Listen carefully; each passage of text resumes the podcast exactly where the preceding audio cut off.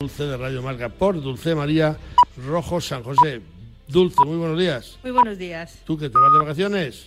Pues sí, me voy a ir a, a Gran Canaria, me voy el martes. ¿Tú no vas a venir? Sí, voy a ir, voy a me ir. parecía a mí, me parecía a mí. Tenemos que ir a Gran Canaria. Voy a- ir, sí, a- ya, ya que nos pilla por allí, vamos a ir a, a presenciar el segundo, el segundo, sí, Open Internacional Open de Pesca de. Altura de Gran Canaria. Así que el por, Marlin Azul. por allí estaremos la semana que viene. La semana que viene nos hacemos el programa desde allí o desde donde podamos. Así que damos los buenos días a Dulce y le damos los buenos días a nuestro compañero técnico Marcos Barril, madrileño Marcos Barril, y por supuesto a Chus Rodríguez y a Jesús Pérez Baraja en la producción. Sabéis que os habla Leonardo de la Fuente Prieto, Leo, que marcha directamente con el sumario que tenemos preparado para hoy. Vamos a hablar en primer lugar con Gonzalo García Barrio, el joven tirador abulense que hace dos semanas se proclamó campeón de España de recorridos de caza en la categoría absoluta en la final disputada en Castillejo de Robledo. Gonzalo García Barrio Gonchu, como le llamamos la mayoría de sus amigos, había ganado tres campeonatos de España Junior. Ahora, pues ha alcanzado su primera victoria en la categoría senior y queremos saber cómo fue ese campeonato y qué tal lleva esta nueva condición de campeón de España. En la sección Compañero del Alma, compañero, hablaremos con Carlos Sánchez, el coordinador de proyectos de investigación de la Fundación Artemisa. Resulta que como ya habíamos eh, anunciado hace tiempo, pues eh, los gatos son un verdadero problema para la fauna silvestre. La Fundación Artemisan ha elaborado un estudio y queremos que Carlos Sánchez nos hable del auténtico problema que están suponiendo para la fauna ciertas poblaciones descontroladas de gatos. Y en la sección de pesca hablaremos con David García Ferreras, el leonés que ha sido campeón y subcampeón del mundo de pesca de salmón y de mosca individual y también por equipos, y que el año pasado pues decidió retirarse de la competición al más alto nivel cuando estaba pues en lo más alto del escalafón para dedicarse a ser un guía de pesca reputadísimo. Será David García Ferreras quien nos cuente cómo le va en esta nueva faceta de su vida. Este va a ser el menú que tenemos para el programa 502 que esperamos que sea de vuestro agrado.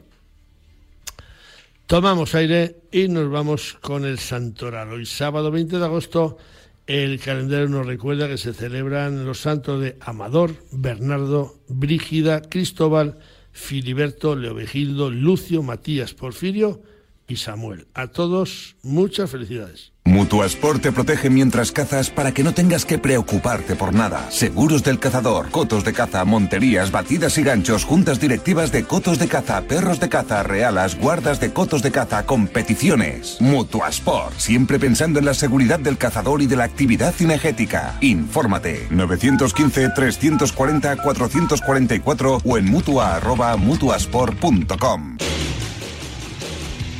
Bueno, volvamos con Dulce María Rojo, que está a punto de irse de vacaciones, pero que le toca trabajar todavía. Y vamos con sus noticias. Hoy arrancamos con el sentir de los cazadores contra el gobierno al sentirse traicionados por el PSOE, lo que ha motivado el anuncio de nuevas movilizaciones por incumplir el compromiso de excluir a la caza del proyecto de ley de derechos de los animales. La Real Federación Española de Caza advirtió la semana pasada que las federaciones de caza de todo el país iniciarán inminentes movilizaciones y volverán a llevar la marea naranja de cazadores a las calles, como ya ocurrió el 20 de marzo, si no se excluye a la actividad cinegética del proyecto de ley de derechos de los animales que el Consejo de Ministros del Gobierno de España aprobó el pasado 1 de agosto y que supondría el fin de la caza al someterla a una gravísima situación de indefensa judicial.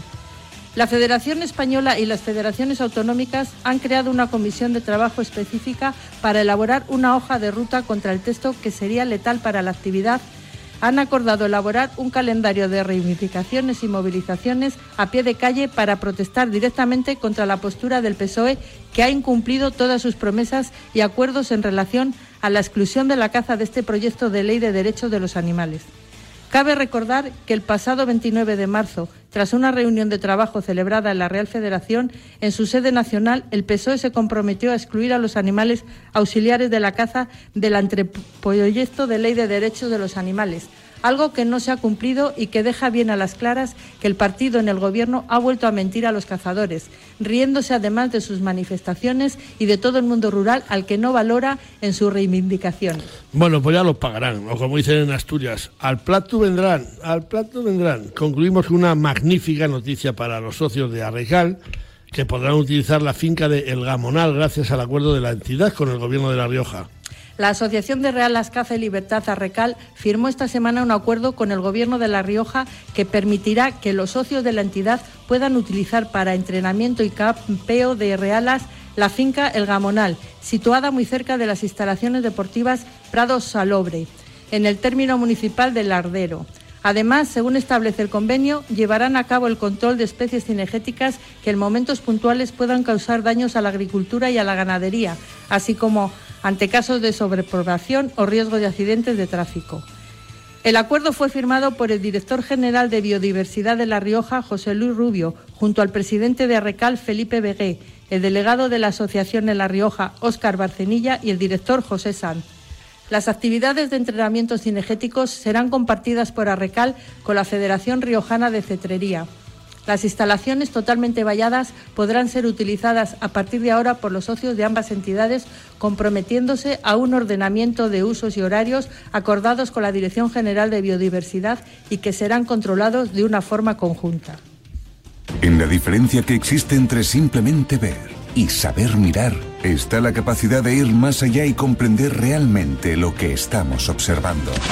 El nuestro es un ojo atento que mira al mundo que nos rodea percibe los estímulos y los hace suyos, transformándolos en innovaciones. De esta manera nació Lupo de Benelli, el rifle de cerrojo con peculiaridades únicas que encarna las características del lobo, el depredador por excelencia, el rifle que abre una nueva frontera. Lupo de Benelli lleva la caza en el ADN. Más información en www.benelli.it.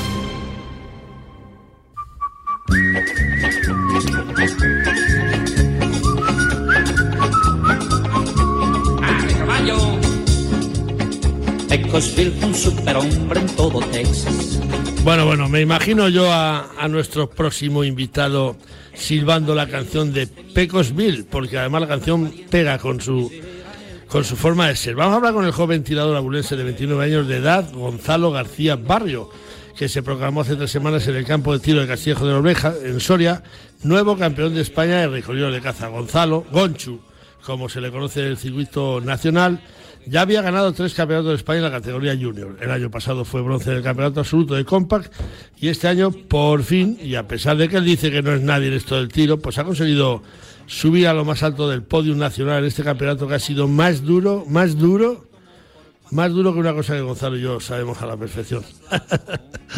Gonzalo García Barrio, muy buenos días, bienvenido a Terazón de Radio Marca. Buenas, Leo, ¿cómo andamos?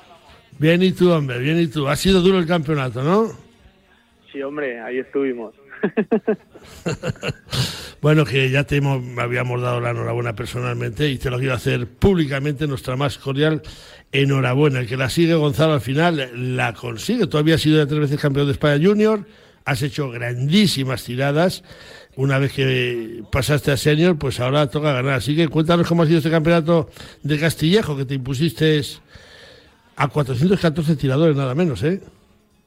Pues sí, ahí estuvimos, Leo, ya te digo, después de tantos años eh, en el mundo del tiro eh, y con tantas ganas que íbamos a este, a este sitio, pues bueno, lo hemos conseguido. Mucho esfuerzo, mucha dedicación, todo el año entrenando y bueno, hemos tenido la suerte de, de ganar, porque ya sabes el nivel que hay aquí en España que no es que no te puedes despistar porque podemos ganar cualquiera, o sea, hay un nivel bárbaro.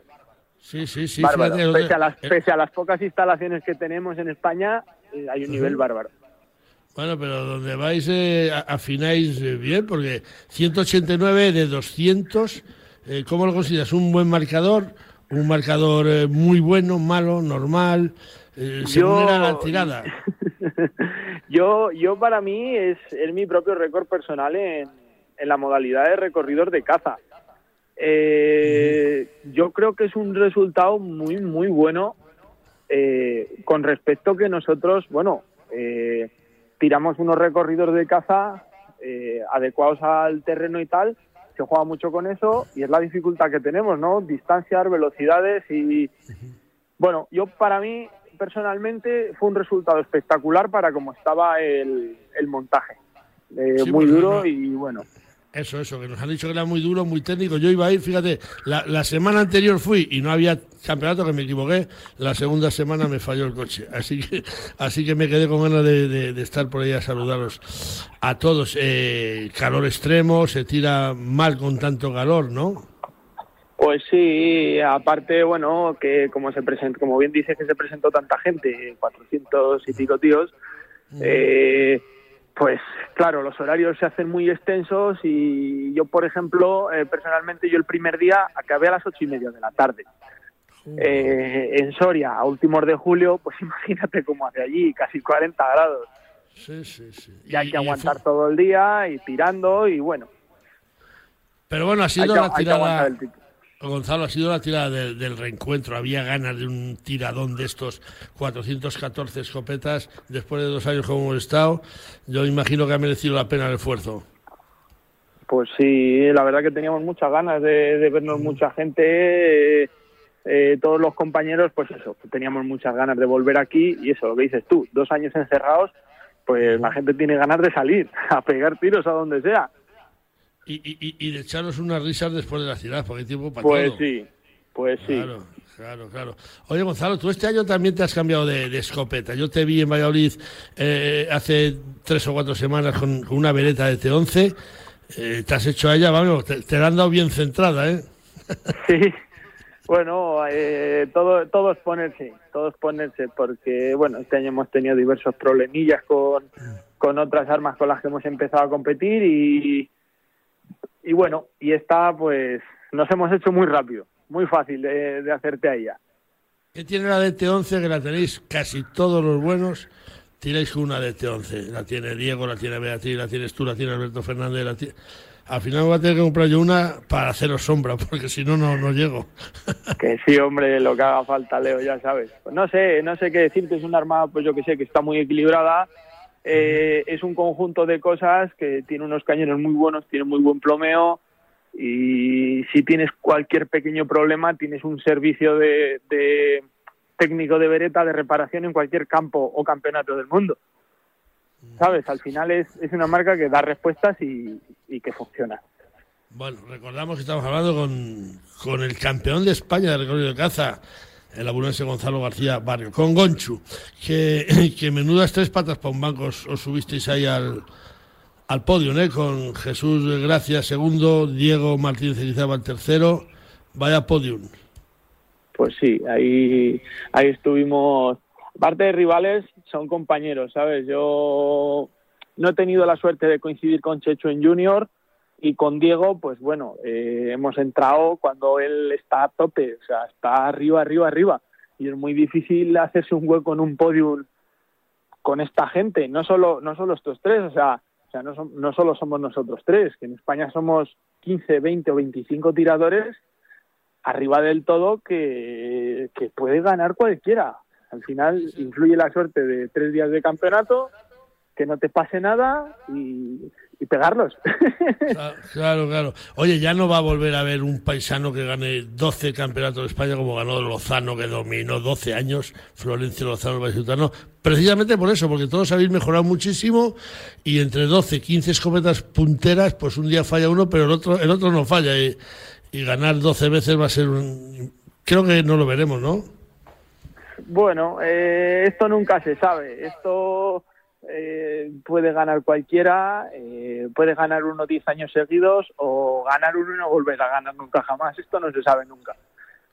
Eh, bueno, ya sabes, Leo, esto es un sueño en esta modalidad que persigue todo el mundo, en, la modalidad reina. Y bueno, pues me he hecho un huequecito ya entre ellos y bueno, me gustaría que no fuera el único. A ver si, si puedo hacerme con alguno más a lo largo de, de lo que me queda de carrera deportiva. Sí, hombre, seguro que sí, porque muy jovencito. Y todavía no has hecho ni, ni 30 años. y ahora que te has puesto fino, cualquiera te coge mojo. Oye, Gonchu, ¿llevas la misma escopeta mm, al tiro que cuando cazas? Eh, cuando tiro un puesto, sí. Cuando tiro un puesto, por ejemplo, ahora las palomas, ahora cuando empieza la media veda y tal, o, la paloma al paso, o algún ojeo y tal, eh, llevo siempre la misma, sí. ¿Qué tal se te dio, qué tal se te dio el lunes la, la codorniz? ¿Eh, alguna o, no tenéis por ahí por esa zona de Ávila? fatal, fatal. Está la cosa por esta zona muy mala. muy mala. Tú, tu familia y tú tienes la armería Rafa en Ávila. Ese es uno de los mejores termómetros para saber qué nos espera de aquí al 18 de septiembre, que acaba la media veda. Eh, por lo menos las palomas parece que nos vamos a divertir, ¿no? Pues sí, de palomas aquí por lo menos esta zona está hasta arriba, de conejo estamos bastante bien, pero de codorniz, de los peores años que yo recuerdo. Sí, sí, estoy de acuerdo contigo. Ha habido, quien ha matado codornices, pero en general ha habido bolos, como yo titulaba el, el otro día, a mansalva en Castilla. Bolos a mansalva. Sí.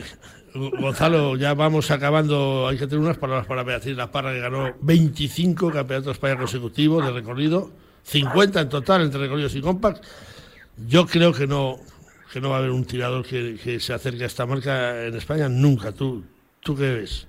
En, en su categoría yo creo que no va a haber nunca nadie que la iguale aquí en España y a nivel mundial, pues ya sabes, tiene varios mundiales, varios europeos y, y, es, una máquina fuera. O sea, yo, yo te digo personalmente, de cuando vamos viajamos fuera, los europeos o mundiales, tengo la suerte de ir con ella en el equipo nacional, eh, cuando la ven otras damas de, otros países, dicen, ha venido, cuidado.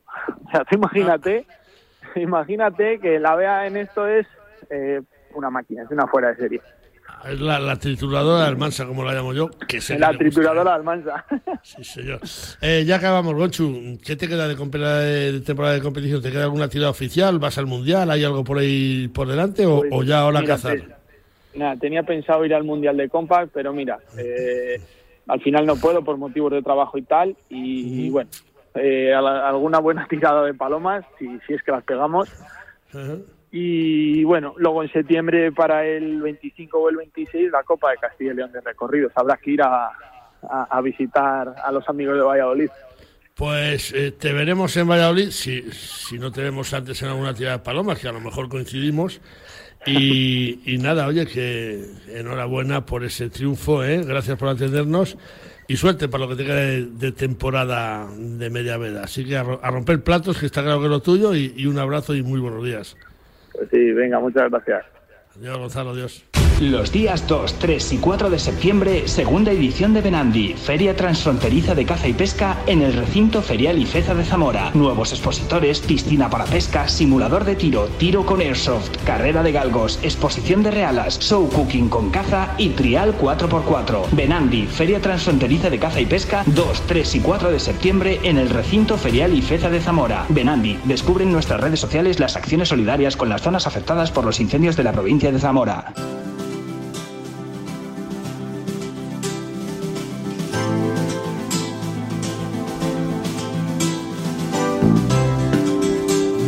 Bueno, vamos a hablar con Carlos Sánchez, que es el coordinador de proyectos de investigación de la Fundación Artemisa, una entidad que recientemente pues, eh, daba a conocer un estudio sobre el alarmante problema que supone para la fauna silvestre los gatos domésticos en zonas con gran valor ecológico, con el consiguiente riesgo de predación y contagio de enfermedades hacia otros animales.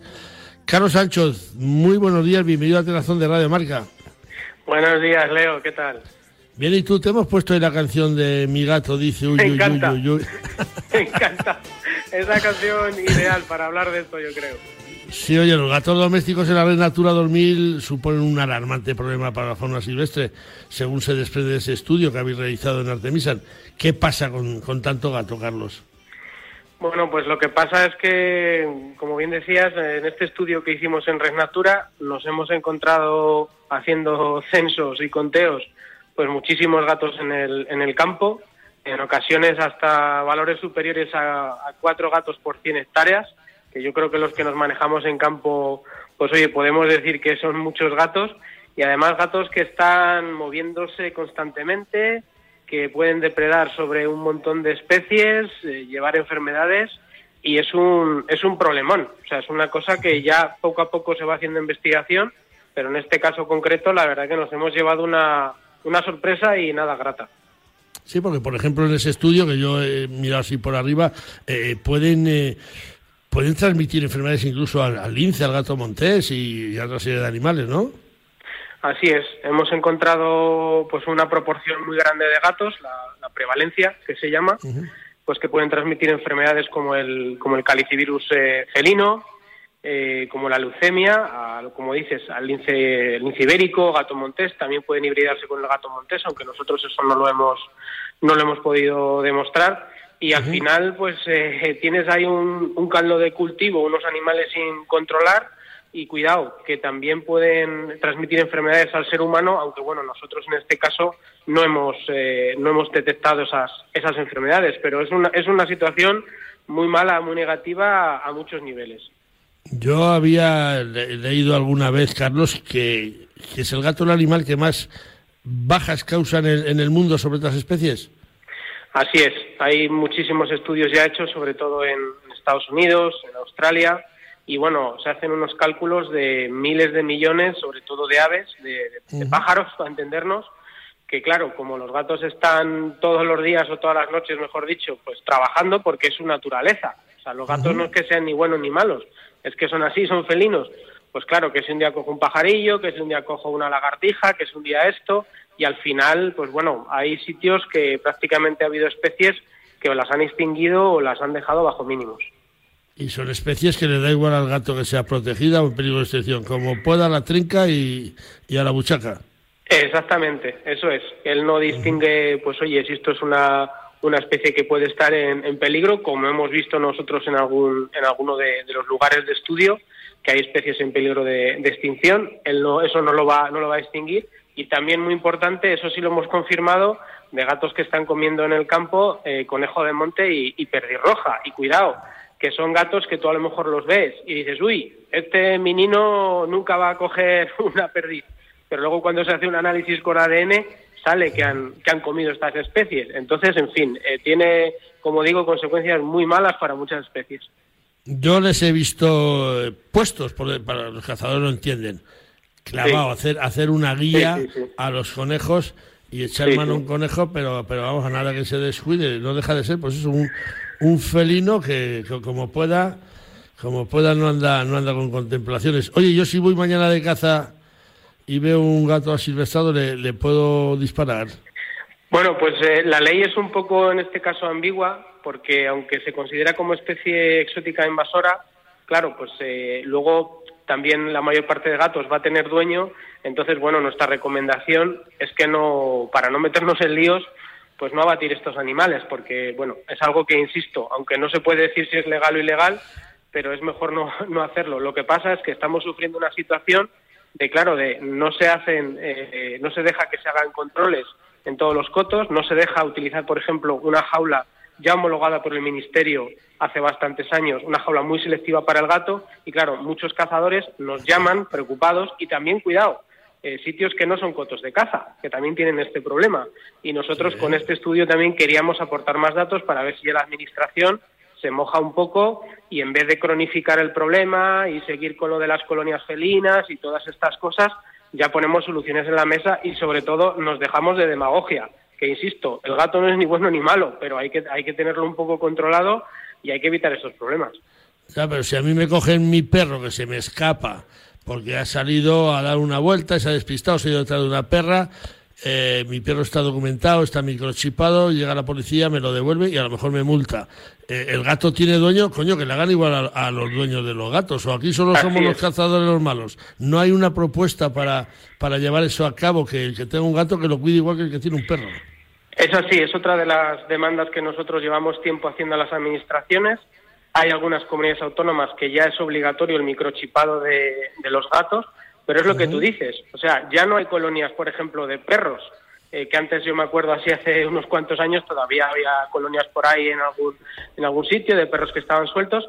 ¿Por qué tenemos que tolerar que haya colonias felinas que además sabemos que al final pues acaban saliendo al campo, que es muy difícil controlarlas? Eh, no, es que son gatos que no tienen dueño. Bueno, no tienen dueño, pero están haciendo un uso de, vamos a decir, del entorno. Entonces, eso son cosas que nosotros no nos cansamos de decir a la Administración, pero sinceramente, Leo, en este tema como que están un poco acongojados. y además, con la nueva ley esta de bienestar que quieren poner, protegen todavía más a las colonias felinas. Es un sinsentido. Recordamos que hablamos con Carlos Sánchez, coordinador de proyectos de investigación de la Fundación Artemisa, y hablamos de gatos. Yo tengo una hermana, eh, Carlos, que quiere con locura a los gatos callejeros y que incluso pues pierde un día de su trabajo a la semana para llevarles comida porque ella la paga de su bolsillo, le da pena. ¿Está haciendo bien mi hermana o le pierde el amor por los gatos o la han engañado? a lo mejor pues han engañado, ¿eh? Yo soy veterinario, ¿vale? Mi formación es ser veterinario y bueno, pues he tratado mucho con perros y gatos. Yo creo que tu hermana tiene muy buena intención, pero yo creo que un poquito mm, la han engañado y no le han contado toda la verdad. Y además, que es una cosa que mucha gente no ve, en las colonias felinas no siempre se garantiza el bienestar de los gatos. O sea, tienen comida, puede que tengan un refugio, pero luego hay muchos problemas, ¿vale? Entonces yo creo que tu hermana lo hace con toda su buena intención, pero sinceramente no se le ha contado, o quizás ella no sepa, todo lo que, lo que acarrea, y sinceramente es algo que, que no se puede, esto no se puede cronificar. Y además, lo que decía antes, que muchas veces a la gente se la, la administración, en estos casos, no en todos, pero en estos casos se deja a la gente ahí un problema y en fin, y luego vas tú a tu coto, como dices tú, ves 20 gatos y dices, ¿y ahora qué hago yo? En fin, es que es un sinsentido. Mm, y son tan importantes los gatos como para que el gobierno les proteja así con esas colonias felinas callejeras que los, están prácticamente blindados. Eh, cualquier actividad que haga un gato no pasa nada aunque perjudique. Eh, ¿Son tan importantes? No, en absoluto. Eh, tendrían que tener la misma, como digo, la misma gestión o muy parecida a la de a la de los perros y nosotros no entendemos esta obsesión por intentar, pues sobre todo el tema de las colonias felinas, eh, no solamente no gestionarlo de otra forma, sino cronificarlo. Sinceramente, eh, no, no, lo entendemos y todo viene también dictado, Leo, pues por gente que tiene una ideología eh, animalista, pero cuidado, que se creen que están ayudando a estos gatos, cuidando a estos gatos, pero que realmente no siempre les están haciendo un favor. Ya, ya. ¿Le habéis mandado ese informe, por ejemplo, a todos estos movimientos animalistas y todo que acaba en Insta? Digo, toma, esto es lo que hacen los gatos. ¿Se lo habéis mandado o, pues, pasáis de, de Bueno, no, no. Siempre, siempre difundimos todo lo que, todo lo que podemos en esto eh, y bueno, a través, por ejemplo, pues hoy es este, este programa de radio. Y sí que te digo una cosa, en el tema de los gatos sí que hay bastante acuerdo con otras organizaciones que, bueno, que a veces así un poco la caza no les gusta muchas cosas de la caza. En esto sí que estamos de acuerdo con organizaciones conservacionistas que ven que es un problema. Por ejemplo, Seovir Life, ¿vale? O WWF, pues reconocen que esto es un problema y que hay que acabar con ello. Pero con todo lo que acabe así en ista animalista y cosas de estas, eso sí que es muy complicado llegar a un acuerdo por desgracia. Bueno, Carlos Sánchez, eh, amigo, que gracias por... Oye, ahora que has dicho el veterinario, lo sabemos, pero ¿tú sabes por qué le ladran eh, los, los perros a los coches cuando vas por el campo que vienen los perros de los pastores a ladrar? Uy, pues eh, hombre, eso supongo que será por, por un poco así, es, su comportamiento de, de, defensa, viene aquí un intruso, pero bueno, luego también ellos guardan su distancia, ¿eh? se la saben todas, no, no, vamos, son más listos que la leche. A mí me dijo un pastor de Sayago que le ladraban a los, a los coches porque tenían gato. Anda. pues mira, una cosa que una cosa que, que he aprendido, la verdad. Y yo también también quería comentar que bueno, más en más de una ocasión vamos de caza por los cotos, sale un gato, los perros se te van a tomar por saco, se te sí, la mano y, y, en fin, a mí ya me ha pasado algunas veces y bueno, no no es agradable, la verdad. A los míos ya le ha abanicado algún gato que tenemos por la urbanización. Hay, algunos que tienen que tienen una mala leche que no veas. Yo me dan miedo porque se, se ponen erizados y tengo que quitarle ahí los perros. Carlos, que, un placer haber hablado contigo. Muchísimas gracias por tenernos al tanto de vuestros informes y por dejar claro de aquello de que me parece que vi un lindo gatito de los dibujos animados. Pues sabemos que de lindos tienen muy poquito ¿eh? y vamos a contemplar a los gatos descontrolados como una auténtica amenaza. Así que gracias por informarnos y, a ver si se llega a un acuerdo para, para controlar estas especies. Ojalá, ojalá. Gracias a vosotros, Leo. Un abrazo. Buenos días, adiós. Pesca Federada, pesca responsable. La Federación Española de Pesca y Casting te anima a que formes parte de esta gran familia. Pescador, fedérate en tu federación territorial, donde serás informado, defendido y, por supuesto, valorado. Engánchate a la pesca deportiva federada y recuerda, pesca deportiva federada, pesca responsable, tan claro como el agua. Nos vamos con esas noticias de Dulce que casi la hemos dado antes porque vamos a arrancar con el avance del segundo Open Internacional de Pesca de Altura de Gran Canaria que organiza el Club de Yates Pasito Blanco el próximo fin de semana. El próximo fin de semana, el Club de Yates Pasito Blanco de la isla de Gran Canaria acoge a las embarcaciones que toman parte en el segundo Open Internacional de Pesca de Altura de Gran Canaria, una competición en la que se dan cita algunas de las embarcaciones y pescadores de altura más expertos de todo el archipiélago canario y que contará además con varias tripulaciones con pescadores extranjeras. La prueba se celebra en aguas del Atlántico en dos mangas de pesca, viernes y sábado, de ocho horas de duración cada una y tiene como principal especie para pesca al poderoso marlín azul, aunque también puntuarán otras especies. Además de los premios establecidos por el Club Pasito Blanco, habrá un premio especial dotado de 20.000 euros para la embarcación que logre capturar tres marlín azul en la prueba. Suerte para todos y que gane el mejor. Suerte para todos y veremos a ver quién gana con un poquito de suerte lo veremos. Acabamos con un triste suceso que ha costado la vida a una niña de nueve años mientras pescaba con su tío en el río Jerte. La Guardia Civil confirmó el pasado sábado el fallecimiento de una niña de nueve años tras un accidente ocurrido en el río Jerte a su paso por la localidad de Galisteo, Cáceres. La menor estaba acompañada de su tío de 44 años que se encontraba pescando a bordo de una embarcación. En un momento determinado y por circunstancias aún por aclarar, el hombre tocó con su caña un cable de alta tensión momento en el que sufrió una descarga y, al volver en sí, tras quedar inconsciente, su sobrina ya no se encontraba a su lado en dicha embarcación, ya que al parecer salió despedida por la descarga eléctrica. A la niña se la dio por desaparecida durante toda la tarde, por lo que se dispuso un operativo de búsqueda que finalizó con el hallazgo del cuerpo de la menor cerca de la orilla. El herido fue evacuado en helicóptero al Hospital Virgen del Puerto de Plasencia con heridas graves y posteriormente fue trasladado al Hospital Universitario La Paz de Mérida.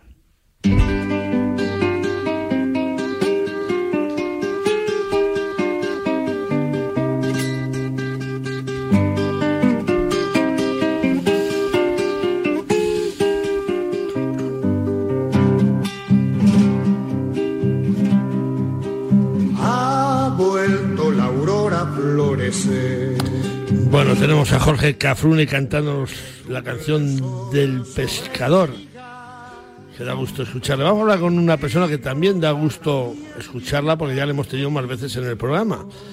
Y da gusto escucharle y estar con él. Es David García Ferreras, uno de los deportistas de la caña español que más gloria le ha dado a nuestro deporte. Él fue, entre otros títulos, campeón y subcampeón del mundo individual de pesca de salmón y dos mosca individual y por equipos, y también cuenta con alguna medalla más en otras competiciones de rango internacional. Sin embargo, este leonés de La Seca, me parece, llama su pueblo, David García Ferreras, decidió casi casi por sorpresa apartarse de la competición oficial y ahora pues es un afamado y consumado guía de pesca que está siendo llamado desde numerosos lugares para impartir su maestría con la caña. David García Ferreras, muy buenos días, bienvenido a Tenazón de Radio Marca. Hola, muy buenos días, Leo, y buenos días a todos los oyentes de Atenazón. Muchas gracias, muchas gracias y, gracias por atendernos. Bueno, dinos antes, eh, ¿cómo te va? Que los aficionados quieren saber cómo te dio por dejar la competición casi casi cuando estabas en lo más alto del escalafón mundial.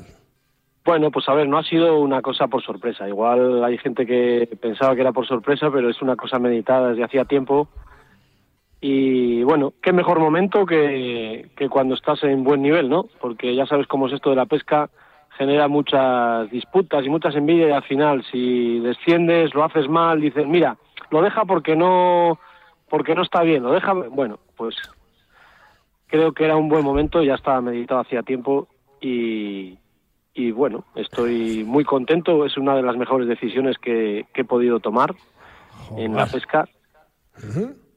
Un cambio de vida. Un, cambio de vida que esperemos que, si lo has meditado, que haya, haya sido a, mejor, porque después de tantos años compitiendo, ¿cómo se lleva eso ahora de mantenerte apartado de este mundo donde has ganado tanto y donde, donde además has ganado sobre todo también amigos? ¿Cómo, cómo lo llevas ahora? Pues la verdad es que la pesca me ha dado todo y ahora pues me dedico prácticamente profesionalmente a ello. Eh, Una escuela de pesca con, con, mi amigo Juan Antonio Robleda y, Pablo Castro. Y la verdad es que tenemos muchos proyectos, hacemos muchas cosas y yo por mi cuenta me dedico a impartir también cursos y a hacer de instructor. Eh, doy clases incluso en otros países. Acabo de venir la semana pasada de Lituania, de, de estar ahí impartiendo unas clases al equipo de, de Lituania. He estado con el equipo de Finlandia, Bélgica, que van a ser ahora, que van a actuar ahora en el siguiente mundial. Y bueno, he tenido mucho trabajo durante todo el año. Por eso es un cambio de vida diferente, no lo he hecho por el trabajo, ¿no? Al final llevo, yo creo que desde 1999 o del 2000, una cosa así, compitiendo, no al mismo nivel que ahora, por supuesto, pero yo creo que eso es lo que me ha hecho un poco ver que la trayectoria de la competición ha cambiado, pues no sé, las cosas se han un poco ha cambiado. No sé si a, a mejor o para peor, pero la, la competición ha cambiado.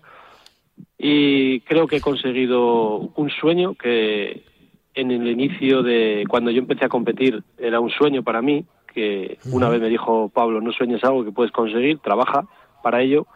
Y así ha sido, trabajé para conseguir ese sueño, que al final lo logré. Y bueno, estoy más que satisfecho. Tu hermano. Bueno, siempre, siempre he tenido algún problemilla con eh, los, el presidente de la Federación de Castilla y León, alguna cosa, otros que te vas para ah. afuera. Bueno, y esas cosas, pues al final, mira, eh, te hacen un poco también decir, mira, vamos a, vamos a pasar página y, Yo, yo creí y que a había sido. todos los problemas de la competición. Creí que había sido yo solo el que había tenido algún problemilla con el presidente de la Federación de Castilla y León. o sea que ha, ha debido haber más de uno. Eh, David, Sí, que, sí. que me- menuda diferencia de, de la, de la mina, de lo duro que era la mina, tú has sido minero, a poder eh, vivir y además eh, disfrutar de ese trabajo, de ese trabajo que es eh, pescar y enseñar a la gente a pescar. ¿eh? Menudo cambio. Pues sí, mira, por desgracia, eh, la minería ha sido un sector que, ha, que, por la política que gestionan los políticos españoles nos han llevado a- al cierre. Eh, yo vivo en una zona de una cuenca minera y muchísima gente de, las, de los que vivíamos en esta zona pues se han quedado sin trabajo y bueno, yo he tenido la posibilidad de tener este trabajo y bueno, me gustaría que se hicieran muchísimas más cosas, no solo yo, sino esto hay trabajo para miles de guías en León. Tenemos los mejores ríos posiblemente de, de Europa. Depende cómo los mires, ¿no? Pero son unos ríos muy interesantes por la dificultad que tienen, la, la tipología de las truchas que son muy puras, muy salvajes, muy difíciles. Que ríos hay muy buenos en todo el mundo, por supuesto, y en toda Europa, pero estos ríos son un poco diferentes y tenemos un montón de truchas gracias a la nueva gestión que se está haciendo y podemos trabajar incluso del río, muchos guías, muchas cosas, las casas rurales, eh, eh, todo el mundo puede puede formar parte de de esto que se puede hacer, ¿no? En el río. Sí. ¿Y qué te iba a decir? ¿Cómo se enteran los finlandeses para decir que venga David García Ferreras a enseñarnos a pescar, a impartir unos cursos? ¿Dónde se puede dónde se puede contactar contigo? Porque a lo mejor la escuela de pesca de Simancas, que no hay, pero a lo mejor un día te llaman y te dicen, yo quiero que vengas y nos enseñes.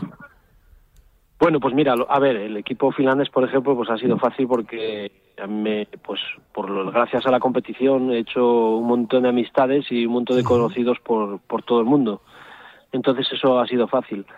Pero después yo tengo una, una página web que se llama Flyfish León. Eh, después por mi Instagram, de arroba David Ferreras, eh, mi Facebook, David García Ferreras, tengo una página de Facebook también. En cualquiera de esos sitios me puedes contactar, porque al final el mundo de la pesca, bueno, pues todos nos conocemos, es un mundo bastante reducido y a través de cualquiera de esos medios me podéis contactar y si no por mi teléfono que lo tenga. Pero vamos, en mi página web viene sobre todo gente de fuera de España y la gente que quiere venir aquí, casi todo el mundo me contacta por, por Instagram o por, o por Facebook.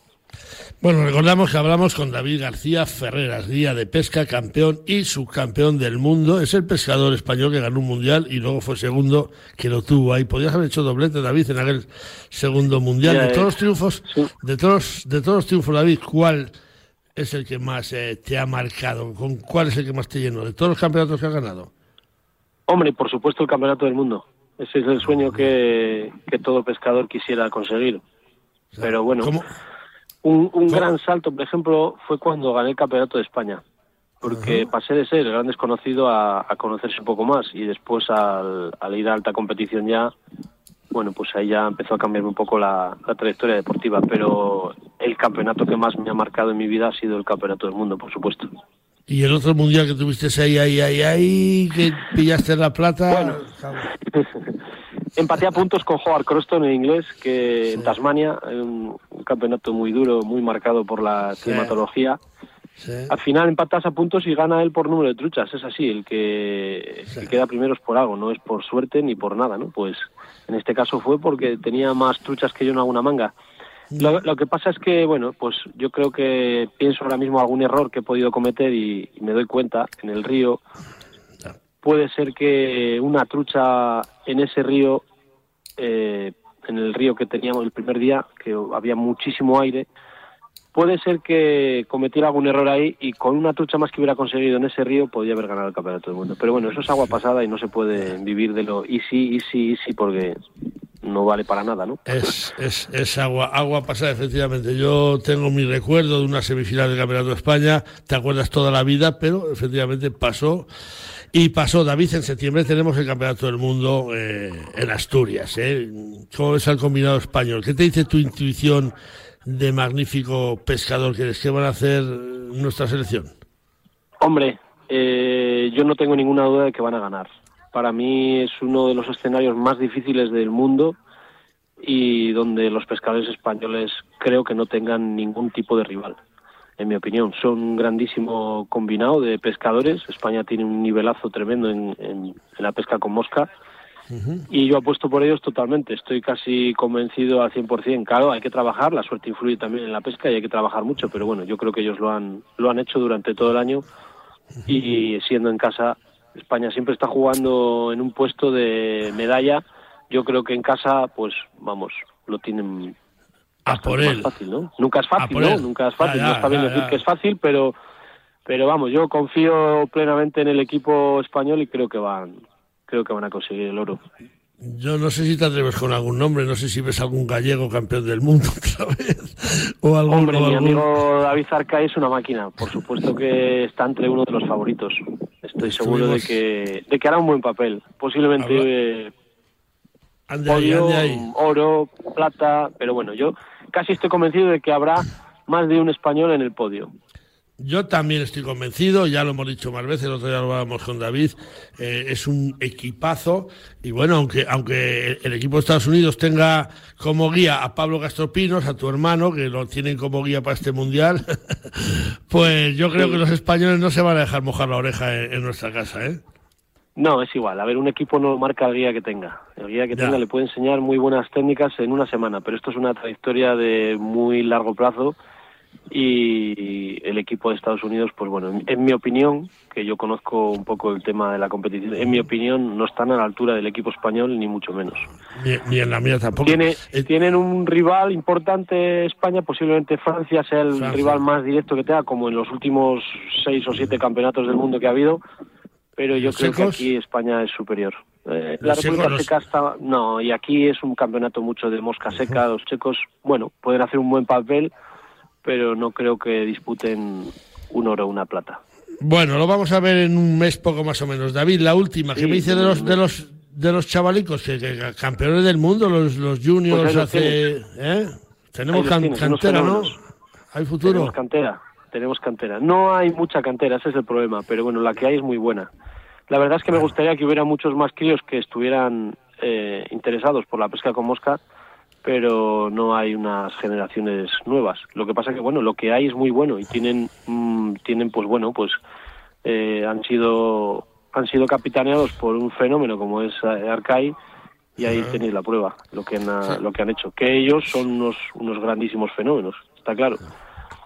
Pero en mi opinión eh, hay que animar un poco más a la juventud que es la cantera y es donde hay que donde hay que trabajar para que el deporte de la pesca continúe, porque si os dais cuenta, eso es visible para todo el mundo, eh, no hay muchos niños que comiencen a que comiencen a pescar.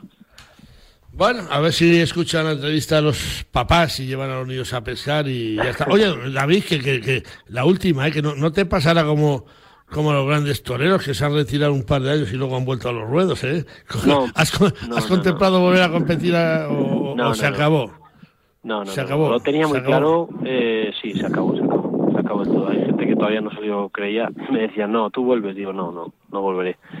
No, porque mira, eh, entre otras cosas, eh, teniendo la posición que tenía de estar en alta competición, dejarlo, a mí me supondría ahora mismo volver otra vez al equipo nacional, que es lo que me motivaría en, condiciones de volver a competir, pues no quiero competir un provincial, un autonómico, un nacional, me motivaría a competir en competiciones internacionales, eh, europeos o campeonatos del mundo.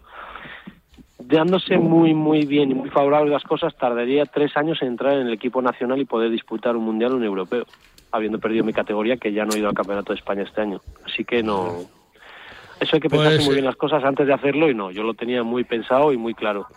Es una decisión pues que he tomado, un cambio de vida y estoy tranquilo. La verdad es que todo el mundo me dice, no, volverás o no te no la llamo, no la echas de menos. Pues la verdad es que no. Antes viajaba mucho con el tema de la competición, ahora viajo mucho por el trabajo que hago.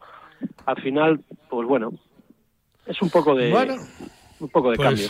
Pero bueno, pues David, que, que, muchas gracias por habernos atendido, como siempre. Ha sido un placer hablar con, con un campeonísimo como eres tú.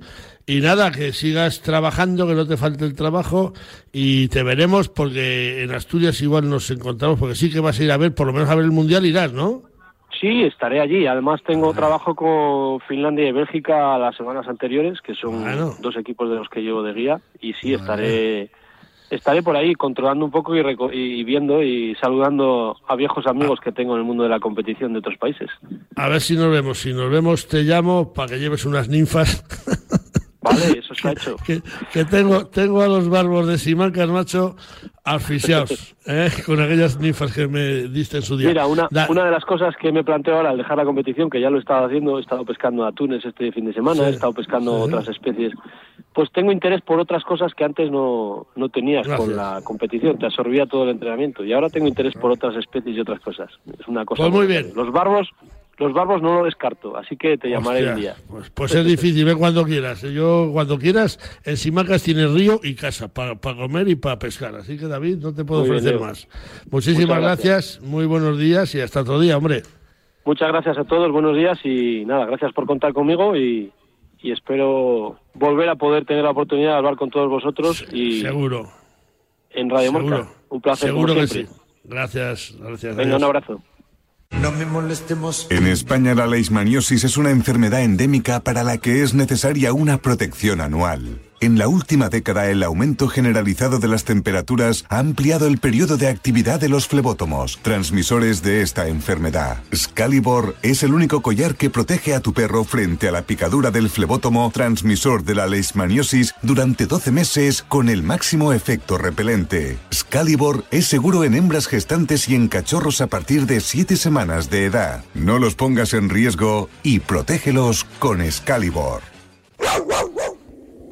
Nos vamos con la sección de los collares Excalibur, la palabra de perro. Dice mi perro que el otro fin de semana un fiel oyente leonés de esta sección, cuando hacíamos el vaticinio de lo que podía ser la apertura de la media veda en Castilla y León, nos recriminaba, entre comillas, que a él le había parecido encontrar a nuestro perro como un tanto pesimista al augurar que íbamos a tener en general una mala temporada codornicera. Conste que mi perro también dijo que poco nos gustaría más que equivocarnos en nuestras predicciones, pero desafortunadamente para más del 80% de los cazadores de Castilla y León, el inicio fue tal y como habíamos señalado, para olvidar. Mi perro dice que dar un vaticinio nunca es fácil, y menos con la caza de la codorniz, porque es precisamente, creo que a todos nos ha pasado, que cuando nadie encuentra codornices, uno da con un buen corro y disfruta de esta caza veraniega, mientras que en el mismo coto el resto de cazadores no disparan un solo tiro en toda la mañana ha pasado siempre y seguirá pasando, como le pasó a nuestro oyente, que tuvo una buena mañana y de ello nos alegramos. Pero cuando vienen años tan malos como este, con tanta sequía, con tantísimo calor y sin paja en la mayoría de las rastrojeras, lo más normal es que caigan bolos a mansalva y no precisamente por haber fallado en los lances, sino por no haber encontrado ni una triste codorniz. Mi perro dice que, por supuesto, la temporada está recién comenzada y se puede arreglar. Pues de lo que estamos seguros es de que sí han entrado codornices esta primavera en España, pero España es muy grande y una codorniz es muy pequeña para dar con ella. Nos dicen que en Inglaterra este año hay muchas codornices, en Rumanía, en Francia, y que los países más al norte donde las africanas este año han buscado allí el hábitat idóneo para pasar el verano. Así que nos haremos a la idea de que a lo mejor en septiembre tengamos la suerte de encontrar algún paso o lluvia de esas codornices de las que ya hablaba hace siglos en el libro sagrado del Éxodo, cuando Jehová le dijo a Moisés, al atardecer comeréis carne y por la mañana comeréis hasta quedar satisfechos. Así sabréis que yo soy el Señor vuestro Dios. Aquella misma tarde llegaron codornices, las cuales llenaron el campamento y por la mañana había una capa de rocío alrededor del campamento y codornices a barullo. Eso lo añado yo. Mi perro dice que como iluso y creyente que es, confía en eso y piensa que tendremos al menos un día donde trastear a las africanas, pues de lo que estamos seguros es de que sí pasaron por aquí en primavera, a principios de verano. También mi perro dice, y posiblemente y esté la clave, que muchas de nuestras codornices se marchan porque las técnicas agrícolas las obligan a marchar. Se siega pronto, se empaca detrás de la cosechadora y en muchas tierras pasan las de disco a las pocas horas dejando la rastrojera como una carretera y saltándose muchos agricultores la a la torera. Con lo cual, si las africanas tenían ganas de marcharse y le damos un empujoncito para que se vayan, lo más normal es que no las tengamos en nuestros campos cuando deberían estar. Que sí, que sí, que ha habido aficionados que han encontrado codornices, claro está, pero esto ya no es ni una sombra de lo que era esta caza hace tan solo 25 años. A ver si suerte y nos llevan las codornices caídas del cielo como a Moisés. Ha dicho mi perro. Castilla y León atesora dos parques nacionales, dos parques regionales y 23 espacios naturales protegidos, lugares únicos en biodiversidad. Tienes que conocerlos, vivirlos y cuidarlos, porque son tuyos y serán de los tuyos. Son la vida que forma parte de ti. Espacios naturales de Castilla y León, parte de ti. Junta de Castilla y León. Nos vamos con con un espacio. Esta, esta semana vamos a hablar de la Reserva Zamorana de las Lagunas de Villafáfila. Al noroeste de la provincia de Zamora y en plena tierra de campo se localiza un complejo lagunar de Villafáfila que constituye uno de los más importantes humedales de todo el norte peninsular y sin duda el más significativo enclave para las aves acuáticas, esteparias y migradoras de Castilla y León. La reserva de las lagunas de Villafafila comprenden 11 términos municipales y ocupa una superficie de 32.682 hectáreas, donde la estepa cerealista es el paisaje dominante. En el centro de, de esta, y rompiendo la monotonía que impone el cultivo de secano, aparece como un oasis un complejo lagunar de carácter temporal y salino. Este infinito paisaje agrario de la Reserva de las Lagunas de Villafáfila entraña una belleza especial, sobre todo con la salida del sol y al atardecer. Además del paisaje, el hombre ha creado un rico patrimonio arquitectónico de tapia y adobe, la cultura del barro, pero los dos hábitats más significativos de Villafáfila son la razón de la relevancia de este enclave. Los humedales dan refugio a tal variedad y cantidad de aves migratorias que convierten este espacio protegido en una de las más importantes áreas de invernada de la península ibérica. Por otro lado, las parcelas de secano conservan una de las mayores poblaciones de abutarda de Europa. En esta comarca, que sufrió una temprana deforestación con objeto de aprovechar sus terrenos para cultivos, diferenciamos claramente dos comunidades vegetales. Por un lado, con una monotonía aplastante, solo rota por alguna pequeña alameda y unos escasos ejemplares de pino piñonero, la estepa cerealística, dominada por los cultivos de cebada, trigo y alfalfa de secano, así como las plantas ruderales características. Por otro, en el centro de la reserva de las lagunas de Villa Fáfila, las lagunas salinas, que junto con los prados salinos que la rodean, conforman los ecosistemas que presentan mayor riqueza botánica. Esta variada vegetación está condicionada por los gradientes de encharcamiento, salinidad y climatología, lo que permite encontrar conviviendo juntas especies características de zonas continentales y otras de bordes marinos. En la estepa cerealista pervive una de las mayores poblaciones de abutarda del mundo, así como otras especies de gran interés ligadas a la estepa como el cernícalo primilla, el aguilucho cenizo, el sisón y la ortega, entre otros. El complejo lagunar de esta reserva regional posee una extraordinaria riqueza en invertebrados acuáticos, pero son las aves las que ponen la nota más colorista y espectacular de la reserva. En ella se concentran casi el 50% de todas las aves acuáticas censadas en Castilla y León. Como nidificantes pueden destacarse la cigüeñuela, la boceta, el aguilucho lagunero, la pagaza piconegra, la ave fría, el azulón, el zampullín, la cigüeña blanca, el pato cuchara y el chorlitejo chico. Como únicamente invernantes o en paso, citaremos al lanzar común con una media de 26.000 individuos invernantes en la última década, la grulla, el ana de friso, la cerceta común y la espátula. El paisaje de esta zona zamorana se caracteriza por una suave orografía, con escasas pendientes y amplios horizontes y una altitud media entre 700 a 720 metros, donde el cultivo de cereales es casi monoespecífico. En los años de máxima inundación, el complejo lagunar de la reserva de la laguna de Villafáfila ocupa una extensión de unas 600 hectáreas. Las principales lagunas del complejo son la Laguna Grande en Villafáfila de 192 hectáreas, la Laguna de Varillos en Rebellinos y Villafáfila con 118 hectáreas y la Laguna de las Salinas en Villarrín de Campos y Villafáfila con 70 hectáreas. Esta última laguna fue desecada en 1970 y recuperada por la Junta de Castilla y León en 1989. Mi tierra sabe a vendimia, a jamón curado, a leche fresca, a verdura tierna a trigo dorado, a pan reciente, a rico asado. Mi tierra tiene mil sabores auténticos porque mi tierra es tierra de sabor. Disfruta de la marca de calidad de los productos de Castilla y León. Junta de Castilla y León.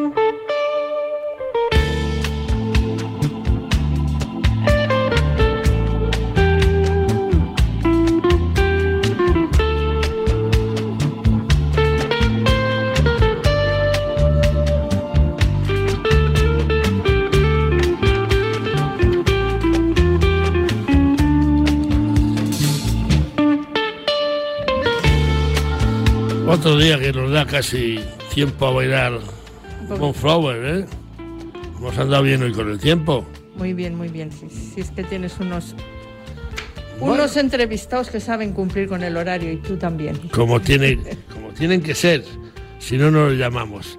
Nos vamos a esta sección del dicho semanal que nos patrocinan los alimentos tierra de sabor. Unas veces son productos, otras veces son dichos que nos llegan al correo atenazón.gmail.com, donde también nos llegan sugerencias para que tratemos temas ¿eh? y donde esperamos vuestras, vuestras eh, cartas, que sí que nos llegan. en fin, si podemos lo, lo contamos. Pero en fin, este, esta semana el dicho nos llega pues desde aquí, desde, desde Valladolid desde el barrio de La Oberuela. Nos lo ha enviado David Buena, que a estas horas está el hombre trabajando en el polígono de La Mora o por ahí cerca de, de la cisterna, el hombre en la fresa, es fresador, y nos oye todas las mañanas y nos ha dicho, bueno, yo también quiero que me citéis, por supuesto. Vamos, vamos a ver lo que nos ha mandado David Buena, porque nos ha mandado un dicho que dice así. Las puestas del sol en verano son la prueba de que los finales también pueden ser bonitos. Así que, mira, si David Buena nos lo ha dicho desde el barrio de La Oberuela, pues dicho queda.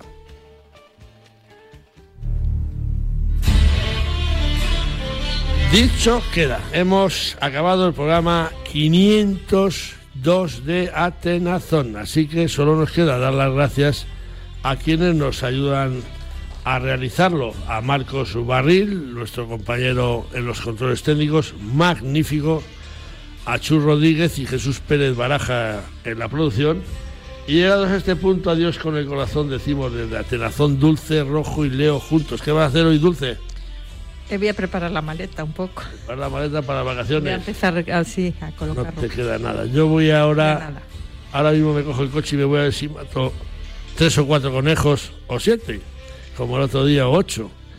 Ha matado unos conejos a mi perra, es nuevecita y me está dando unas alegrías que no veo. Así que voy a aprovecharla.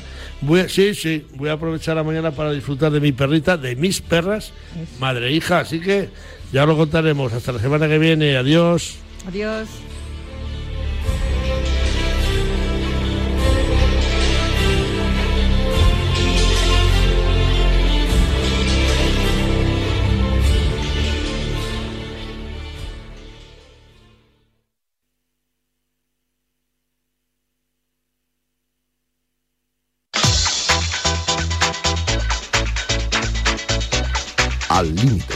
Con Fernando Soria.